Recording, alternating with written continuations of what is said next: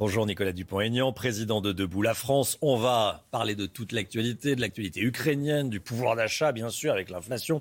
Mais j'aimerais d'abord vous entendre sur ce qui s'est passé ce week-end dans, le football.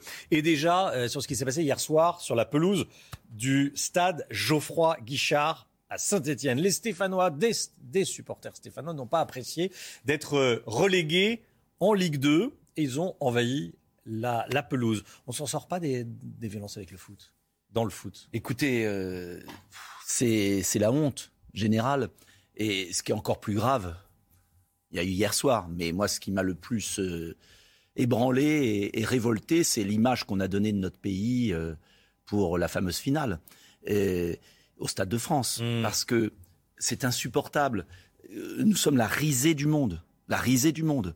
Et derrière cela, il y a un problème beaucoup plus grave, beaucoup plus profond, qui est l'ensauvagement de la société, c'est-à-dire cette incapacité à respecter des règles, cette incapacité euh, à rétablir l'ordre de manière paisible.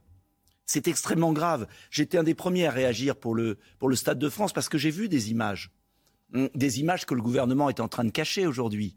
Parce que c'est facile de mettre tout sur les supporters anglais qui n'auraient pas acheté leurs billets. C'est un peu facile. Hein. Euh, oui, il y a une violence des supporters. Mais au Stade de France, c'est pas ça au départ. Au Stade de France, au, départ, c'est pas ce qui s'est passé. Et au Stade de France, au départ, mm. c'est les supporters qui ont été détroussés, volés par des bandes, comme en Seine-Saint-Denis, comme dans nos cités. C'est l'impunité qui règne. Et en fait, vous savez, moi j'ai eu très peur quand j'ai vu l'annonce du gouvernement.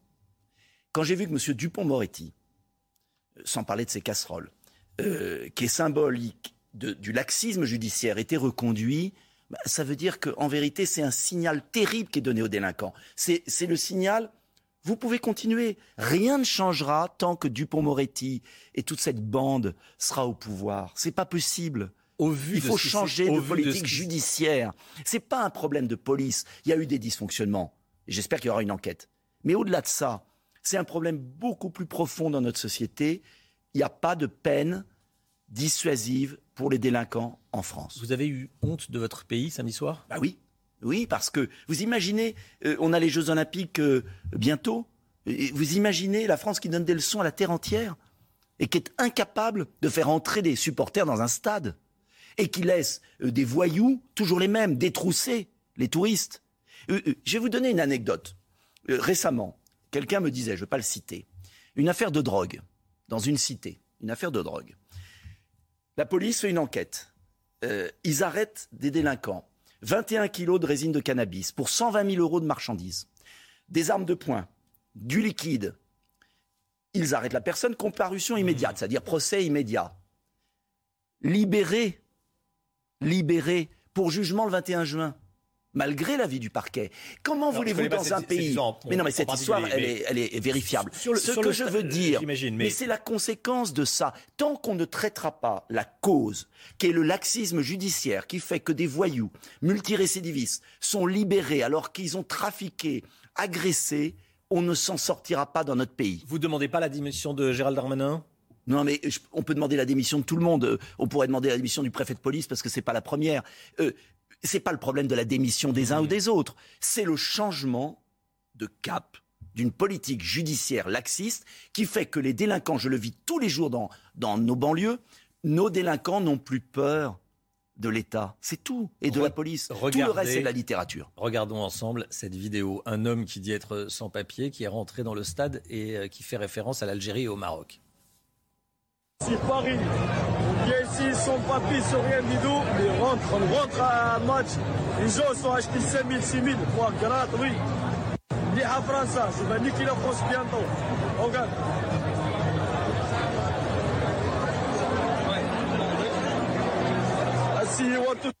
L'Algérie, le Maroc. On est ensemble. Qu'est-ce que ça vous inspire comme commentaire? C'est un pays à la dérive. Voilà, c'est tout. Parce que ce que je veux dire, c'est que cet homme-là, il ne pourrait pas faire ça au Maroc, en Tunisie, en Algérie. Il serait en tôle depuis longtemps. Vous voyez Ça veut dire qu'on accepte chez nous des choses qui ne sont pas acceptées dans beaucoup de pays. Le préfet de police dit que, l'essentiel a été assuré. Il n'y a pas eu de ah, mort et ni de blessés graves. Mais le préfet de police, on est dans l'Union soviétique de la belle époque. Il y a eu un communiqué surréaliste. D'ailleurs, la ministre des Sports a eu des paroles surréalistes. On était les meilleurs pour organiser des événements sportifs. En fait, ce qui est très grave, et, et, je vais vous dire, j'ai pris un peu de recul depuis la présidentielle, parce que je, voilà, je suis sur le terrain et je vois, c'est qu'en fait, il y a deux sociétés. Il y a une société médiatique et un gouvernement qui est complètement hors sol.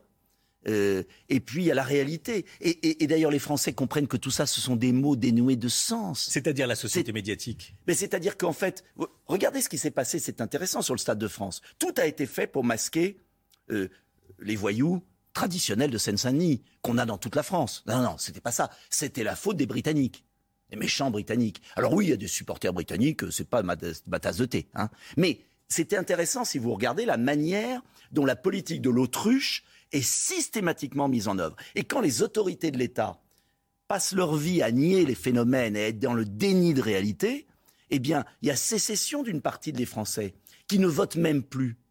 Et ce qui m'inquiète le plus dans notre société, c'est des gens qui me disent dans la rue Ah, monsieur Dupont-Aignan, on n'a pas voté, on n'y croit plus, on ne vote plus. Et c'est terrible. Parce que si on ne vote pas, bah, rien ne changera. Donc moi, je réappelle inlassablement les Français à prendre leur destin en main. Il y a un troisième tour des législatives. Il ne faut pas donner la majorité à Macron. Moi, je ne veux pas vous revoir Dupont-Moretti à la justice dans un mois. C'est ça la réalité. On va pouvoir organiser des événements comme les JO de 2024 ou la Coupe du Monde de, rugby 2023. Si on reprend en main le pays, mais si on reprend en main le pays, mais c'est c'est la conséquence, c'est une vague. Donc il faut retraiter à la cause, il faut traiter les problèmes à la racine. Je, passe ma vie à dire la même chose depuis des années, donc mmh. je me lasse. Mais il y a un moment, euh, euh, les Français ont réélu les mêmes. Ont réélu le même. Donc maintenant, euh, ils ont encore une, chance. Il y a encore une option rattrapage. C'est comme dans les examens. Il y a une option rattrapage là. Donc je les invite à. les législatives des 12 et, 19 juin. Parce qu'il ne faut pas donner la majorité à des gens qui sont en train de laisser partir le pays à la dérive. On parle de la sécurité. J'ai un autre exemple. Il y a 120 services d'urgence fermés la nuit dans notre pays. Les Français sont en danger de mourir parce qu'il n'y a plus de services d'urgence à l'hôpital. Et il y a 15 000 soignants. Alors il y a des services qui filtrent. Oui, bah, qui, sont, qui sont fermés et, qui, prennent les urgences vitales. Vitales, oui. Bah, on sait que euh, quand, euh, malheureusement, oui, mais malheureusement, on ne sait pas. Parfois, il y a des urgences qui ne sont pas mmh. vitales et qui deviennent vitales. Bon, donc 120 services d'urgence dans un pays développé, soi-disant la sixième puissance mondiale, hmm. fermé. Et au même moment, il y a 15 000 soignants qui sont exclus et qui sont chez eux au RSA. Mais il faut lever cette exclusion des soignants euh, pour les réintégrer, comme l'a fait l'Angleterre, l'Islande et tous les pays du certains, monde. Certains sont pas, ils sont pas tous au RSA. Certains sont payés. Euh, non, euh, ont, le chômage, ont le chômage. Non, très le peu. chômage. très peu. Le chômage. Très peu. Mais et qui sont payés au même niveau de salaire. On a 120 services d'urgence fermés. On a plus de 15 000 soignants exclus par le gouvernement. Mais enfin, on marche sur la tête. Donc, moi, je demande des choses simples. Je voudrais qu'on règle les problèmes des Français au quotidien. Et la politique redeviendra noble quand les Français se diront, mais tiens, cela, il servait à quelque chose. Voilà, c'est tout. Ces tensions, euh, des tensions dans le pays, euh, notamment suscitées à cause de l'augmentation des prix. Forte inflation, on en parle souvent, autour de 5% chiffre de euh, l'INSEE. Déjà, quel est votre point de vue sur la situation économique actuelle? Est-ce que ça va durer Est-ce que c'est structurel ou conjoncturel? Est-ce que c'est un problème de notre pays ou est-ce que c'est la, conjoncture mondiale, à savoir la reprise économique et, et la guerre en Ukraine? Les deux, mon capitaine, les deux. Il y a le problème de la guerre en Ukraine, on va en parler. Voilà hmm. pourquoi je dis qu'il faut arrêter les frais en Ukraine le plus vite possible, parce qu'on va précipiter l'Europe et la France dans le chaos économique. Et je l'ai, j'ai prévenu. Et on m'a beaucoup critiqué quand j'ai prévenu. Donc on reviendra là-dessus. Et puis deuxième point, il y a un problème majeur de pauvreté de masse, parce que le gouvernement a refusé pendant des années d'indexer les pensions de retraite sur l'inflation. Il continue à gagner du temps. Parce que moi, ce que je remarque, si on prend un peu de recul. Regardez, il a gagné la présidentielle. Il a mis plus d'un mois à former un gouvernement. Pendant un mois, il s'est rien passé. Hmm. Maintenant, c'est le gros dos. Parce qu'évidemment, il ne veut pas montrer les sales coups qui nous préparent. Et il ne veut pas agir pour dire clairement, j'indexe les pensions de retraite, par exemple, sur l'inflation, quel que soit le niveau des retraites. C'est un droit. Vous savez que quand vous avez une, inflation, les retraites ou, la priorité doit être donnée, c'est un choix politique aux, jeunes qui démarrent dans mais la les deux. Mais écoutez, indexer une pension de retraite sur l'inflation, c'est pas un mmh. privilège. Quand vous avez une retraite à 1000 euros par mois et que vous avez 5 à 10 d'inflation, Vous vous rendez compte ce que ça fait? Ça veut dire que vous ne pouvez plus vivre. Eh bien, qu'est-ce qu'attend le gouvernement? Rien. En fait, il gagne du temps parce qu'il veut avoir une majorité et il veut surtout pas augmenter le pouvoir d'achat des Français. Donc ce sont des manœuvres, des chèques, des pseudo-chèques, des bouts de ficelle, Faut de la bureaucratie. Mais tout ça, c'est de la bureaucratie. Ça coûte tellement cher en, en administration. Il faut une mesure simple, indexation des pensions de retraite immédiate pour sauver Et pour les salariés. retraités. Et pour les salariés, il faut que les entreprises qui euh, puissent faire un effort par des aides financières, Mhm. des baisses de charges pour celles qui produisent en France. Et alors, Et, et euh, pour qu'elles puissent à ce moment-là le augmenter gouvernement les a salaires. mis en place le, le triplement de la prime Macron. Oui, mais ce sont des bouts de ficelle. J'avais proposé pendant la présidentielle une mesure simple. La baisse des charges sociales salariées, c'est l'État qui fait des économies. Le salarié voit ses, son net remonter vers le brut. L'entreprise, ça lui coûte rien. Et ça permettait de donner de l'air aux salariés. Je vous assure qu'il y a un problème de pauvreté de masse. La société va partir en vrille. Il est urgent. Et puis, il faut régler le problème de l'Ukraine, qui est la cause aussi du, du malaise aujourd'hui. Emmanuel Macron et Olaf Scholz ont parlé samedi à Vladimir Poutine. Euh, ils lui ont demandé de privilégier la voie diplomatique. Réaction de Vladimir Poutine, euh, bombardement dans le Donbass. La voie diplomatique ne fonctionne pas. Est-ce qu'il faut continuer à parler à Vladimir Poutine? Il faut absolument faire une offre de paix concrète. Arrêter ces bavardages téléphoniques qui servent à rien, puisque d'un côté, le président de la République livre des canons César, euh, et de l'autre, téléphone à Poutine.